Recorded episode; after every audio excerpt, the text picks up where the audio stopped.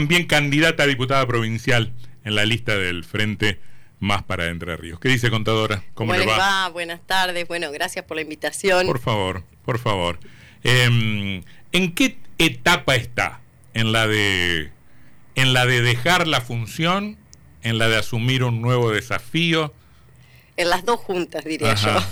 Sí, porque bueno, por un lado ya llegando al final de la gestión uno en forma permanente está haciendo este balance de lo realizado y de alguna manera, bueno, con esa, yo digo siempre que, que, son cada uno de los proyectos que hemos encarado son un poco nuestros hijos, ¿no? Entonces, bueno, haciendo ese duelo de alguna manera de, mm. de dejar, pero bueno, siempre con el orgullo enorme de, de lo que pudimos hacer, que realmente mm. cuando uno mira atrás y se acuerda cómo empezamos, eh, hoy ver las distintas aristas en las que hemos trabajado realmente es un orgullo porque, bueno, ustedes se acuerdan el estado en el que asumimos cuando ni siquiera se podía recolectar los residuos en la ciudad, donde teníamos, ni siquiera podíamos pagar los sueldos, realmente situaciones muy críticas, donde en la ciudad nada se le pedía al municipio porque, bueno, no había respuestas que, que el municipio pudiese dar o lo poco que se pedía a veces tenía que ver con eh, reemplazar algún contenedor, ni siquiera pedir un contenedor nuevo, ni siquiera pensar en una doble contenerización, digo, y se,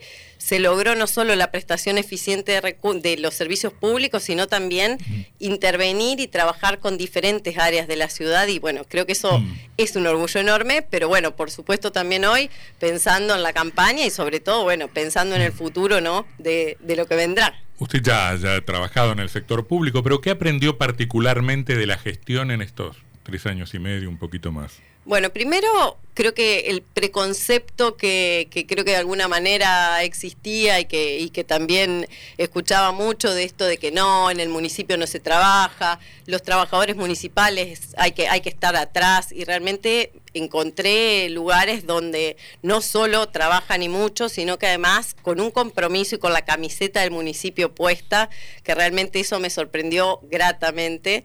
Y bueno, y por supuesto aprendiendo todos los días, porque al principio todo lo que tenía que ver con, con la normativa, pero sobre todo después pensando todo el tiempo en cómo generar nuevas ideas o cómo afrontar situaciones que, que siempre era, siempre se hizo así. Bueno, hay que cambiarlo, hay que pensar otra, otra lógica y bueno, eh, todos los días aprendemos. Eh, ¿La viceintendenta o los concejales en general se sienten observados por la ciudadanía o gozan de algún nivel de indiferencia popular que, el, que, que, que, en algún punto les conviene, de no estar tan observados? ¿Qué, qué, le pasó con eso?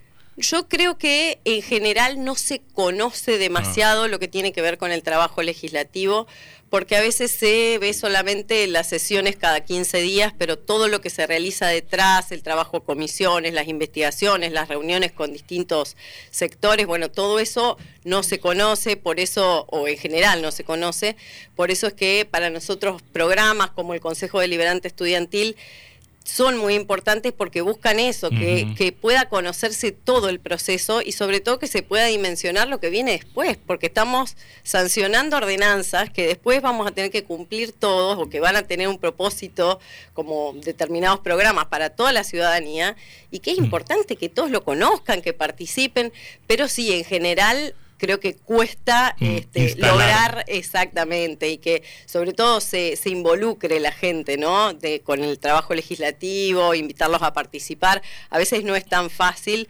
pero, pero bueno, hay que seguir trabajando en ese sentido, ¿no? Y siente que se puede ser, no es su tarea específica, pero se lo pregunto como presidente del Consejo.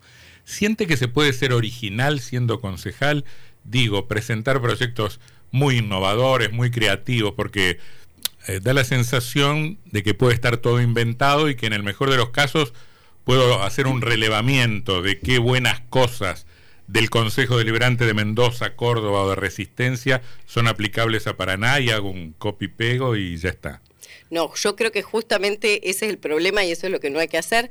Digo, por supuesto eso forma parte de la investigación y tomar esas buenas ideas siempre, siempre es bueno, pero lo que acá tenemos que hacer es salir a la ciudad, caminar. Yo siempre digo que vos salís a la ciudad a hablar con un vecino y las ordenanzas aparecen solas, porque siempre hay un problema que resolver, algunas ordenanzas incluso vigentes que hay que modificar, sea de, algún sector específico, de la parte de desmalezamiento de un baldío, digo, son infinitas las situaciones y a veces son modificaciones menores de una ordenanza y quizás es cierto que no van a tener una trascendencia eh, pública notoria, pero sí va a haber sectores en los cuales eso va a ser muy importante.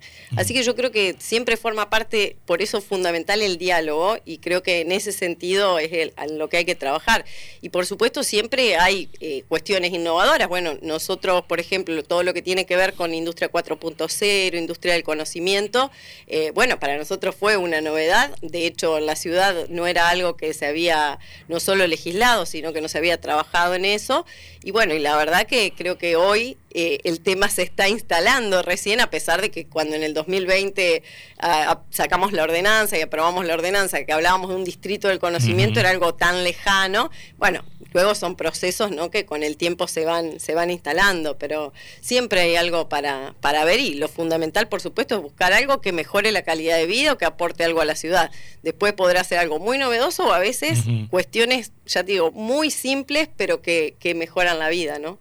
Es eh, innegable, Andrea, que en esta etapa de la campaña electoral ustedes se ven obligados a salir más a las calles, caminatas, aparte del rol de candidata. ¿Es un tiempo difícil para la política? Por lo que hablábamos recién, por el dólar, por lo que vimos de los videos de Insaurralde, de todo lo que está pasando en la Argentina. ¿Se ve eso en el mano a mano con los vecinos? Bueno, eso te iba a decir. Eh, uno lo ve permanentemente en los medios, incluso está esta cuestión de político como casi mala palabra, ¿no? Pero cuando uno después está mano a mano con los vecinos, creo que se ve claramente que no todos somos lo mismo y, no está esa sensación, al contrario, con los vecinos, de hecho en las últimas caminatas surgía un montón de gente que te decía, nosotros no los votamos a ustedes en el 2019, pero les agradecemos esto, esto, nos hicieron el asfalto, las cloacas, logramos que eh, se llevara adelante un proyecto que a lo mejor hacía años que estaba pendiente, y esa valoración de los vecinos y el ver que el político es el que también hace, el que transforma, que no es todo lo que a veces se ve en el diario, que hay un montón de, cosas que pueden hacerse desde la política y que eso es lo importante, creo que en el día a día eso es muy distinto. yo le voy, a, dar una mala noticia, capaz que no se les reaniman, porque es medio intimidante la presencia a veces del, del, funcionario, del concejal o del intendente. Capaz que ustedes se van y empiezan a protestar. Bueno, eso puede ser y está muy bien. Sería bueno que lo digan también, pero realmente me, ha sorprendido gratamente cómo, cómo, en estas caminatas aparecen, ya incluso ayer este, aparecieron varios vecinos que decían, no, yo soy radical, mm. este, y sin embargo valoraban muchísimas cosas que, que, se habían hecho en la gestión y creo que eso es lo importante, ¿no? Que a veces más allá de determinado partido político se pueda reconocer lo que se está haciendo y lo que se está haciendo bien. Em, ¿Y eh, imaginó que iba a ser candidata a diputada?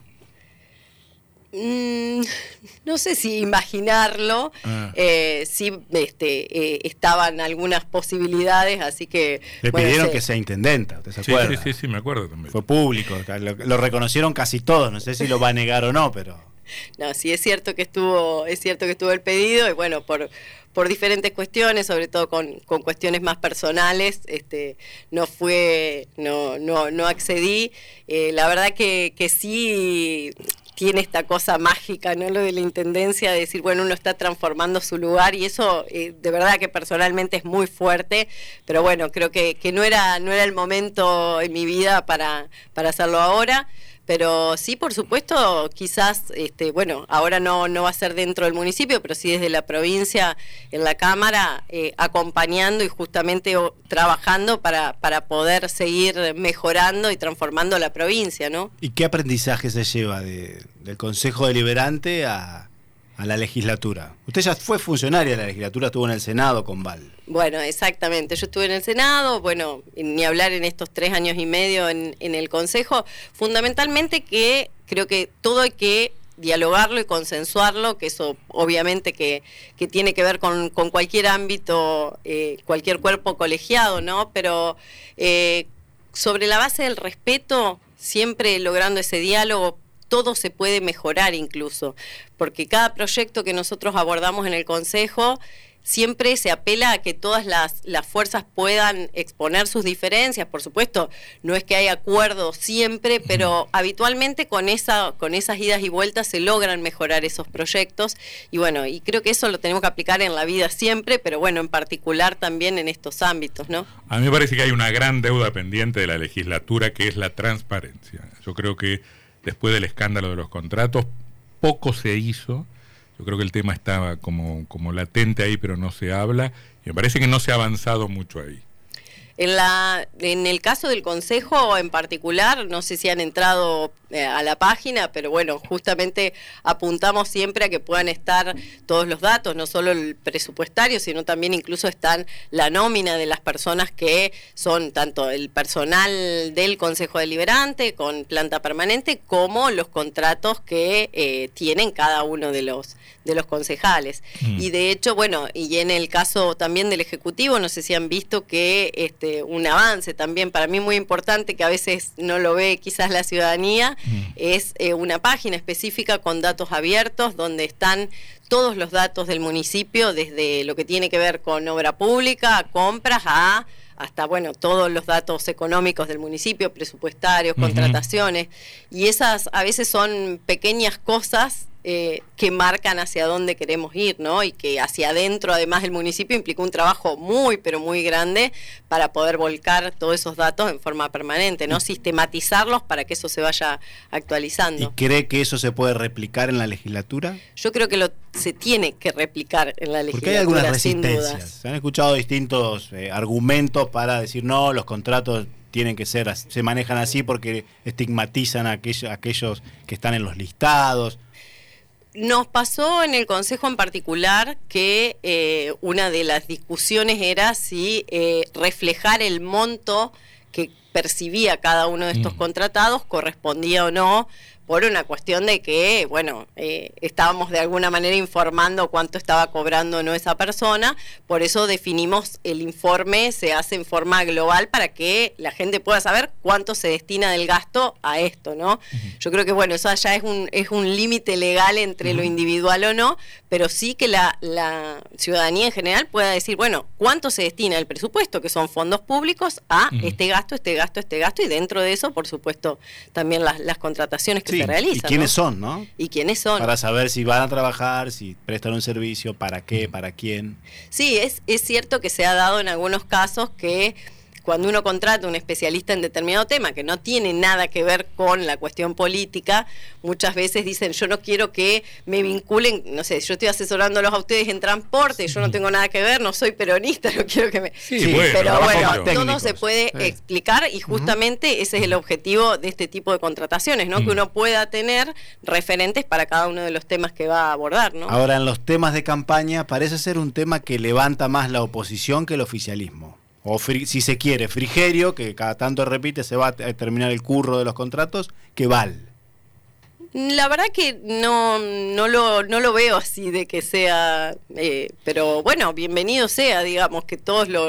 De hecho, la oposición, más allá de, que no lo haga la legislatura en general, cada uno también lo podría hacer, si, si ese sería la intención, ¿no? Porque digo, personalmente, cada uno de los diputados o senadores también lo podrían este, dar a conocer, ¿no? Un par de preguntas finales. Em, eh, no sé si le ha tocado en, elecciones anteriores tener un rol tan activo de campaña. Probablemente sí la... En realidad quizás eh, a lo mejor menos expuesto. Menos expuesto, Pero de hecho sí, ya hace varias elecciones que venimos haciendo lo mm. mismo en el sentido, sobre todo en lo que tiene que ver con la logística, con la organización de los distintos comandos y las, las distintas básicas, que bueno, de hecho después de acá este, me mm. voy a una reunión. Qué lindo, eso es la, qué lindo es la trastienda esa.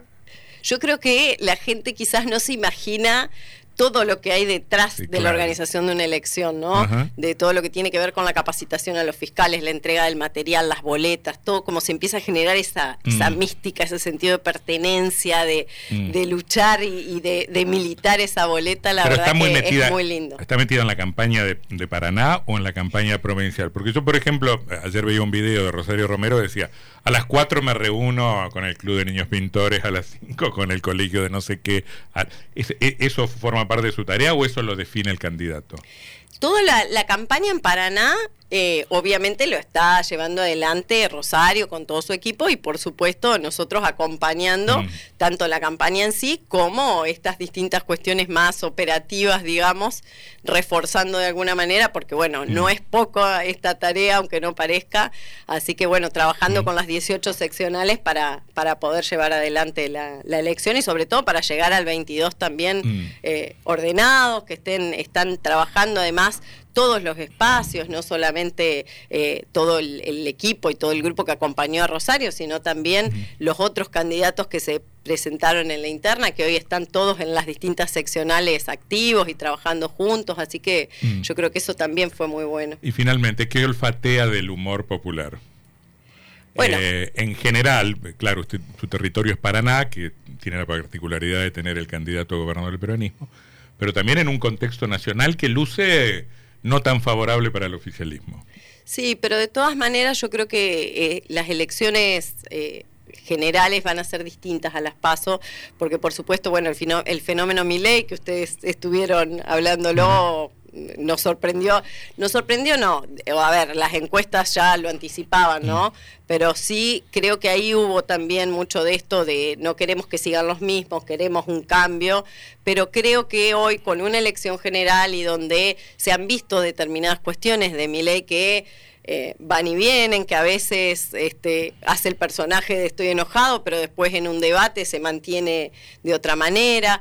Creo que va a haber muchos cambios en ese sentido. Así que yo realmente soy muy optimista de los resultados este, del 22 y bueno, y por supuesto mm. con Val, tanto en la provincia como Rosario, acá en Paraná, yo creo que eh, vamos, a, vamos a triunfar sin dudas el, el 22 algo que le haya, usted decía, estamos haciendo balances, son los últimos meses de gestión, algo que haya quedado pendiente de esta gestión, que usted dice, la gestión Val podría haber hecho esto y no lo, no lo logró o no pudo hacerlo? Bueno, puntualmente yo dentro del Consejo eh, es algo menor, pero creo que es muy importante y que hay que abordarlo, que tiene que ver con la modificación de la ordenanza de contabilidad. Tenemos una normativa que es muy vieja y eh, requiere un cambio estructural de muchas, eh, de muchas cuestiones que los estuvimos trabajando, pero no llegamos a concretarlo, porque en la diaria, eh, hoy, por ejemplo, el intendente tiene que firmar desde una orden de pago de, no sé, el gas de un jardín maternal de 230 pesos a 1.500 millones de una obra, ¿no? Todo está centralizado en el intendente y eso hay que cambiarlo, tenemos que ir a una estructura mínimamente como de la provincia, donde cada ministerio tiene su autonomía hasta determinados topes, que eso, aunque parezca una cuestión netamente administrativa, en la actividad diaria realmente permite agilizar muchísimo los, mm. los procedimientos.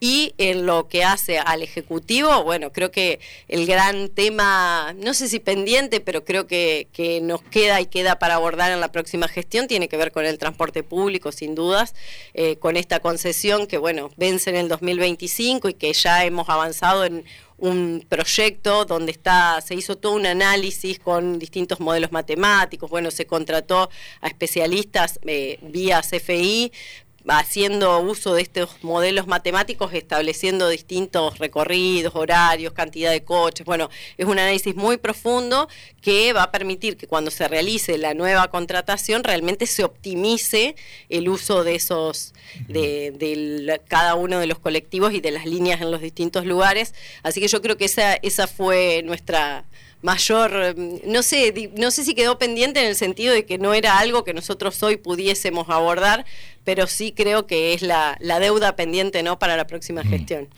Contador Andrea Sof, viceintendente de Paraná, candidata a diputada provincial en la lista del Frente Más para Entre Ríos. Gracias por haber estado acá. Bueno, gracias a ustedes, un placer. Un por placer. Favor. Muy amable. Folmar, concesionario oficial Nissan. Toda la línea de productos